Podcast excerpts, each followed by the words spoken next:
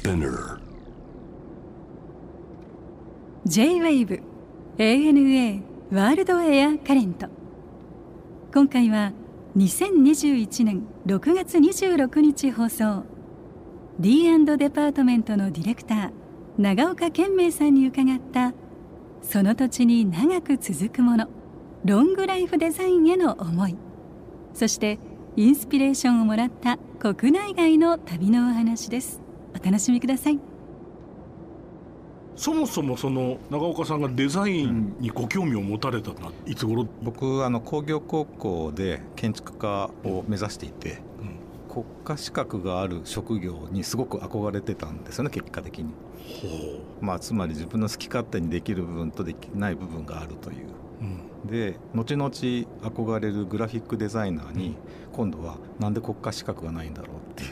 その辺のだから国家資格があるクリエイティブみたいなことに関心があったんだと思います。国家資格ってでもなんか若者にとってはなんかクソくらいじゃないですか 普通は。そうですよね。特にそのアート系だと。ただなんか分かんないですけど好き勝手やってる感じが嫌だったんだと思うんですよね。逆に。おお面白いね、だからデザイナーという職業国家資格という縛り、はい。まあ、責任で縛ったらどういうことが起こるのかなっていうのに興味があった。うーんすごいね。あの年を重ねると、なんとなくそういうことになる気がするんですよね。そうですね。で僕も40超えたぐらいから作るものも、ああだこうだいろいろこう注文つけられると嬉しくなってきたんです。でもそれはね40なったぐらいからやっと人の言うことを聞くようになったんですよ僕は。ーじゃあ僕逆かもしれない40超えてからなんかすごいああだこうだ言われるの嫌やれやってきた解放されてきた。そうそういいね。うん、なんででしょうね。僕やっぱりその大学に結局行けなかったんですけどはい。自分の進路を気にしながらその業界ってどうなってんだろうっていうことを気にしてたから自分の才能とかというよりは社会の仕組みとして自分が行くその職業はどうなっちゃうのかなっていうことになんか変な子供でしたね。ませたガキですね。本当ですねませたガキですよね、うん。えでも建築に進まずグラフィックっていうのはだから社会のなんかシステムみたいなのにも興味があったってそうおっしゃったのはそのその頃そういうことを考えてらっしゃった、はい、そうですそうです。あのちょっと細かい話なんですけど、それ聞きたい。僕がやってた製図が、はい。実はその線を引いたりこう文字を書いたりするのが、うん。そっちの方が楽しいってことに気がついてこれはグラフィックデザインだなっていうなので建築でいうその応用力学とかそういうものが嫌いで、環境学とかもなくて、はい。もっと図面の中で。そうそうそう、はい。で図面をひたすら書いてるうちにそれでレタリングを始めたりとか。タイポグラフィーやってた。そのままそのままグラフィックになるので。そうですそうです、はい、だんだんデザイナーにグラフィックデザインの方に行ったそしたら建築の世界のその国家資格が僕が住もうともしているグラフィック業界にないと。っていうのでこれはっていうふうに悶々として どうしようかなみたいなそんな変な高校生でしたね。で一番初めそのじゃあデザグラフィックデザイナーに自分はなったって思った瞬間っていうのはいつなんですか？こういうのって曖昧じゃないですか。難しいですね。まあでも18でもう即印刷会社の企画室に就職して。はあ。現場だ。そうですそうです。それで不動産のチラシをあずーっと作ってましたけどあ何年くらいですか？4年間。ああそうですか。でもそのチラシが楽しくて楽しくて仕方なくてなので僕にとってはチラシがまずはグラフィックデザインだったんですね。それ尖ったものを作らせてくださったんですか？いやいやいや。そんなことはない。もうベタなやつ、はい、あの普通に新聞に折り込みで入ってるようなやつで路線図とか地図とかを自分で徒歩で歩いて調べて図にしたりとかおなんかそういうあの 最多価格帯のなるほど。なんかねそれが楽しかったですね。言ってみればまだその一流のグラフィックの世界を知らなかったっていう、なるほそれでチラシがもう現場ってどいうですよね、うん現場にいるっていう感じですごくもう本当に情熱を込めて、うん。18から22歳までずっとチラシを作ってました結局自分であのティッシュポケットティッシュの中のちっちゃい不動産広告を入れたやつまで作って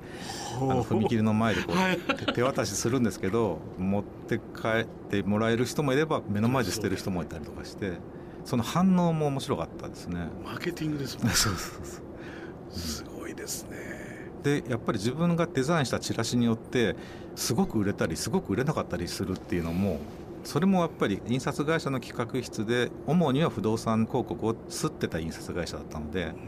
その辺の体感もすごかったんですよ、ものすごいひっきりなしに電話かかってきたりとかその辺の反応も面白かったですよね。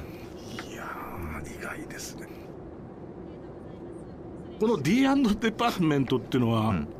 ちょうどねこの番組がスタートしたのと同じ年に創立されてるんですが、ねはい、これはどういう発想で？まあ一言で言うと、はい、ロングライフデザインっていう長く続くデザインを広めるためなんですけども、はい、日本ってこうやっぱり消費消費で、生活者のことを消費者って呼んじゃうような国なのでなんかそれに加担しているのがやっぱりデザイナーだなと思って。でまあ、デザイナーとして新しいものを生み出すっていうことに若いことは興味あったんですけど、だんだんだんだんあれ？結局地球環境を怪我してたりゴミを作ってるのもデザイナーじゃんと思ってじゃあ作らないっていう方向のデザインをやってみろっていう、まあ、一つ、まあ、きっかけとして世の中にもうすでにある長く続いているもの、まあ、これがデザインの正解だとしたらじゃあこっちの方やってみようっていうことでお店を立ち上げましたなので立ち上がったお店は当時は、まあ、簡単に言うとリサイクルショップなんですけど僕が見てガラクタの中からこれは価値あるんじゃないかっていうものを拾い上げてきてきれいにして生活提案をして販売すると。立ち上げた頃っていうのはその主にものとしては何を売ってたんですか？例えばオフィス用のロッカーを若者の部屋の収納に使ったりとかこう大量に業務用で使われ捨てられたものを若い人や一般の生活者の生活の中に入れていくっていうのがちょっと面白かったので、うん、本当に大量に出てきちゃったスチールの棚を家庭用の収納に使ったりとか、まあ、そういう提案をしながらお店を作ってきました。まあ、ここ数年ファッションも例えば、はい、ヴィンテージのミリタリーのものとかすっごいじゃないですか、うんうん、何十万で効かないものもいっぱい出てきたり、うんうん、普遍的な美みたいなところにみんな立ち返ってるんですよ、今、はい、そうですよね機能美とか。わかります。わかります。ねでも20年前って割と時代のムードとしてはそういう感じではなかったでしょ、はい、逆でしたね。だよね。もうとにかくデザイン家電とかデザイナーズマンションとか言われてる時代でしたからねいろんなもの丸っこくなった頃ですよね。いろんなものが丸丸っぽくなった頃だよね。そうそうそう。それこそデザイナーズウィークとかミラノサローネ的なものがどんどん出てきてデザイナーがプロトタイプとかをいっぱい作って学生もやっぱりいろんな椅子みたいなものを作っては終わったら廃棄処分みたいな。とにかくそう。まあよく解釈すればいくらでも解釈できるんでしょうけど。そうですね。まあ挑戦の時代でもありますよね、うん、いいこと言いますね。そうそう、ね、挑戦の時代でもあるけど大量にゴミを出した時代でもあって、ね、なのでおっしゃられる通り真逆でしたね。僕らの方は短命なデザインじゃなくてすごく長いデザインで何だったら直して使えるようなものとか、うん。なんかそういうのに関心を湧いてました。でもそこからね D& デパートメントの現状今のその生活そのものとか、その土地に根ざすとかこの発想っていうのはなかなかいかないですよね。いかない。いかないですね。この発展の仕方っていうのは想定内だご自身の中であったんですか？いやないです。自分で、まあ、デザイナーとしてもう細部にわたって自分のお店を面白おかしく作り込んでいって、うんはい、それを見た北海道のデザイナーの方がこれやりたいと。同じことやりたいと。でよくよく話し合っていくとこれはフランチャイズというやつだと。ここでまず想定外でしたねあのまず人にこれは真似できないと思ったしあとはそのフランチャイズというビジネスのモデルの中でこれが再現できるのかと思ってで、ね、結果その根負けしてその北海道の方にフランチャイズ第1号店になってもらったんですけど、はい、そこからあの北海道に長くあるロングライフデザインはこれですよとかっていう話をこう受けて、うん、あ地域ごとにデザインが違うんだと、あの当然僕は東京に18からずっといて東京がデザインのもう一番だと。それも港区ぐらいの話ですねそうそうそう思ってたので、だから北海道のロングライフデザインは東京と違いますとかって言われても最初ピンとこなかったんですけど、うん、それがやたら面白くて、うん、それであこれは東京のデザインよりも北海道のデザインの方が面白いかなって思い始めてるうちにあの北海道店がオープンした次の年にまたなんか、長野でやりたいっていう人が現れたり、うん、四国でやりたいっていう人が現れて、うん、3人目はデザイナーではもう何でもなかったので、はい、最初はもういやこれはデザイナーじゃないとできないと思ってたんですけどそのビジネス的な観点があったらロングライフデザインっていうものも解釈できるんだなっていうことを、う体験していてどんどん広がっていったって感じですね。面白いね。でも時代の流れっていうのもあると思うんですよね、うん、なんかオーガニックだったり、はいはい、それこそ地産地消がうんぬんかんぬんだったり、道の駅ができていって野菜のすべてに名前が書いてあるとかさ、うん、あれおかしいと思うんです面白いと思うん。ですよとっても。そうですね。デザインの一部としても。うんうん今までだからそういうことがなさすぎた。誰が作ってるかわからないものを食べたりとか使ったりとかしてて。ルイ・ヴィトンって書いてればよかった。それがあ生産者の顔が見えると意外と気持ちいいじゃんっていうことになってもはやもうそれをどんどん超えてますけどね。本当にその生産者は正しいのかみたいな話に なってきたりとかして。その今まで21年続けてこられたモチベーションというとどんなことになります？やっぱり海外の憧れ海外から来るものがデザインじゃなくて、うん、日本のデザインは必ずあるとっていうふうに気づいて、まあ、その後伝統工芸っていうやつがどうやらデザインらしいっていうことに気づいていくんですけど 面白いね。そうだよね。そうなんですよ。家紋みたいな。あれこそデザインじゃんっていう。D& デパートメントって韓国も中国もあるんですか？はい韓国に2店舗中国に1店舗あります。フランチャイズが広がっていってるってこと？そうなんですそうなんです。それはやりたいって人が出てくるから増えていく。そうなんです。不思議ですね。特に中国。そうなんですか。今すごいです。中国がロングライフデザインをテーマにしたお店をやりたいって言うっていうこと自体が、すごいですよね。すごいっていうか今まで散々そうじゃないことをやってきた国がものすごくみんなで勉強して自分たちの歴史を振り返ったらやっぱりある時代でいろんな創作が止まってるので、はい、自分たちのアイデンティティものづくりのアイデンティティを取り戻したいと。それで中国茶を見直したりとかお土産で本当に薄利多売で売ってたものを実はこれ伝統工芸なんじゃないかと思い始めたりとか。うん。これ中国の方が言ってましたけど日本の伝統工芸とか日本の影響だそうですでロングライフデザインをやりたいと。いう話になって。まあ今1店舗って言ってますけどすぐ広まっていっちゃうね。あの僕らがビジネスのスキームとしてすごくよくできたものを作っていれば多分ものすごい勢いで広がってたと思うんですけどこれビジネスにならないので今のところ。なるほど中国の人もさすがにやってみてビジネスにならないじゃんとか、話聞いてるうちにこれ商売じゃないじゃんっていうことになってさすがに手を出さない。ただやりたいっていう人の数は本当に半端なく1日1組とは言いませんけどそんな感じで増えてますね。でも本当にびっくりしたのは大量にお土産を作るか一点物の国宝級のものを作るか両極端しかなかったって言われて、はいでそれが日本の伝統工芸士っていうか作家と言われてる人たち、はい、まあ、つまり、えー、300とか400とか同じ形のものを作れる人たちっていうのが中国にいなかった。っていう話を聞いてあ面白いと思って、それでその伝統工芸の人も大量生産に作ってる人も今こう作家になりたがっているっていう。なるほど。面白い。面白いですね。うん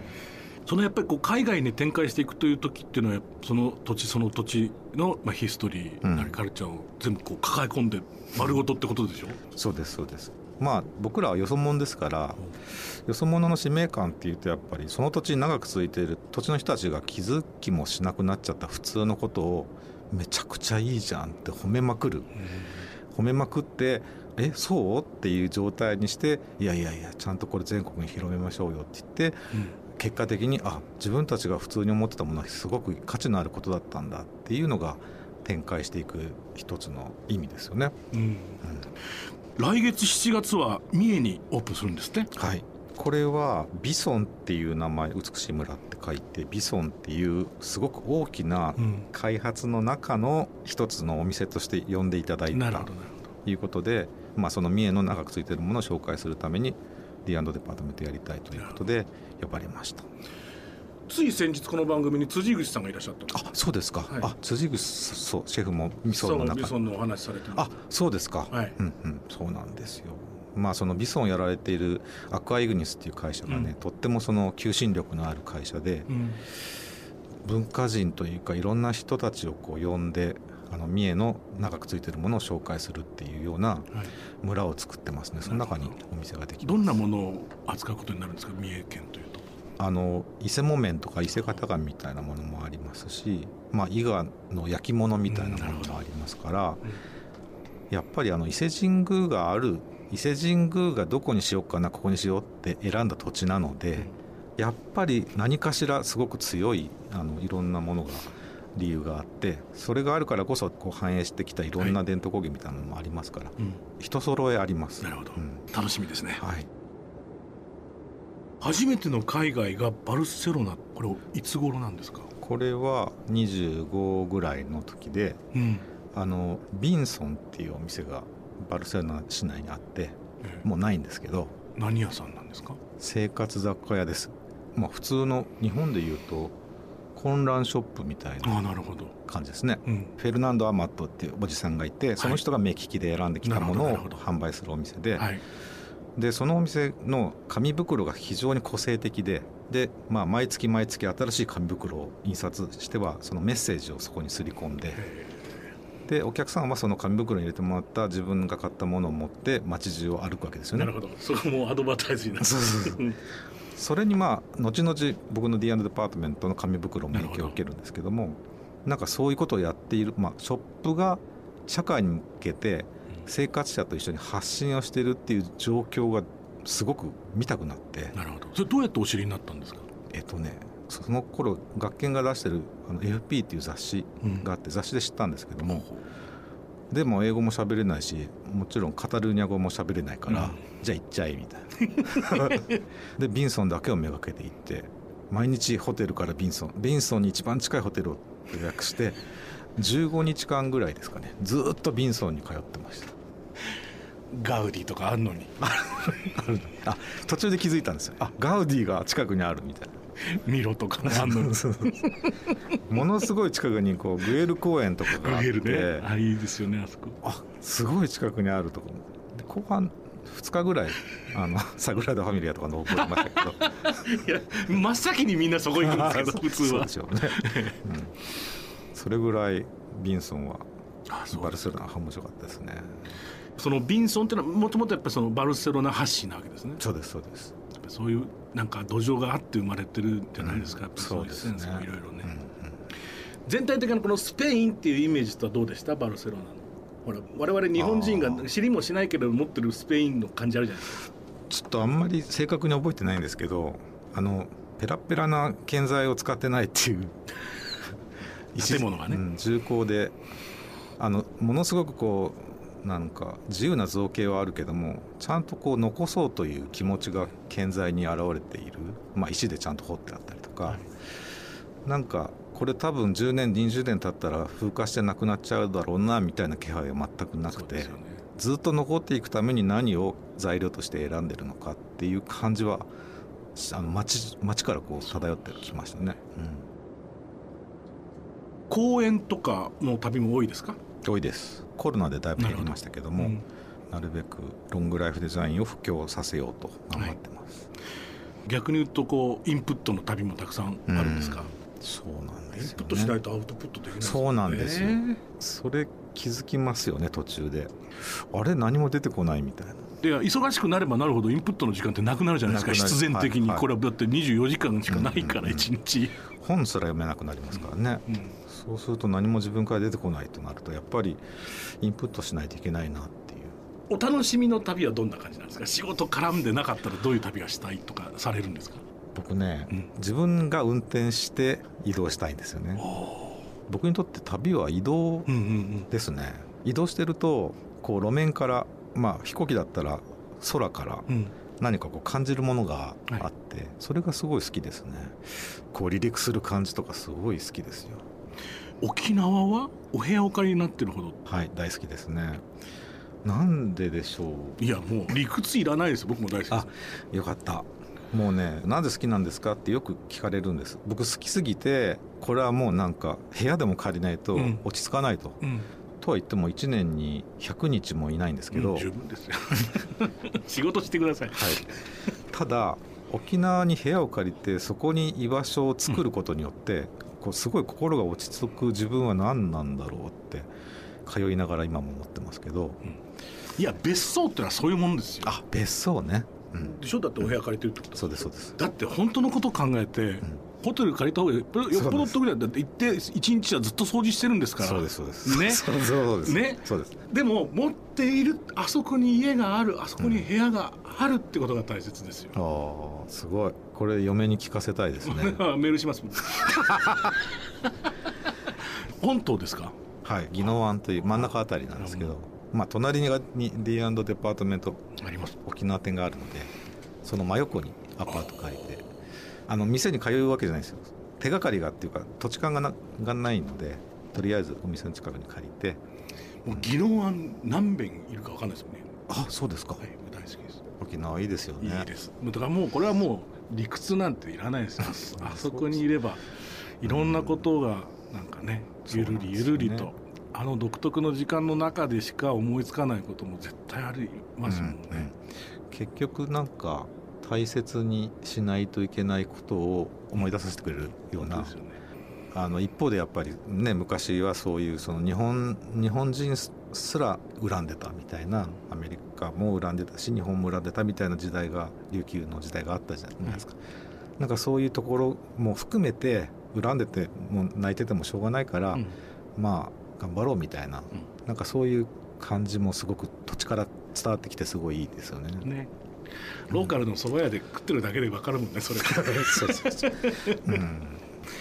これは何ですかこの共同売店というのは？共同売店っていうのは、うん、例えば7世帯ぐらいしか住んでない小さな集落のためおじいとかおばあのためのコンビニですね、よろずやってやつだよそうですね。コーナーショップってまあ、それがないとおじおばあは車も運転できないからっていうことで、まあ、共同売店って言いながらもみんなでお金を出し合ってお店のようなものをしている、まあ、今で言うとコミュニティスペースなんですけどもそれが僕お店をやっていて常にお店って何だろうってずっと考えているとすごくヒントになる。路面店なんか特にウェブショップにやられっぱなしじゃなくて路面店には路面店の意味があると思った時に共同売店が持ってるそのコミュニティ性とか地域性みたいなものって路面で実際にあるからこそできることでそれが本当に特に沖縄に多いんですけども勉強になります。随分なくしちゃったんですよね東京はね、うんうん、ロンドンなんてパブがまさしくその役割なんですよね、うんうん、ああそうですね。おそらく昔は東京は銭湯がその役割をしていたわけじゃないですか、そうですそうですそうです。だから最近の東京のお店はちっちゃいお店がどんどん増えてますけども、ね、それすごいいいことだと思いますね。いや本当面白い、それでは最後にこれはあのゲストの方に必ず伺ってるんですが長岡さんにとっての旅って一体何ですか？これはねずっと考えてたんですけどやっぱりそのロングライフデザインを実感することなんじゃないかまあ僕のテーマは時間なので行ってあすごく100年経ったものを見るとか500年変わらない風景を見るとかっていうことがやっぱり旅なんだろうなと思います。ありがとうございました、はい、ありがとうございます。ANA World Air Current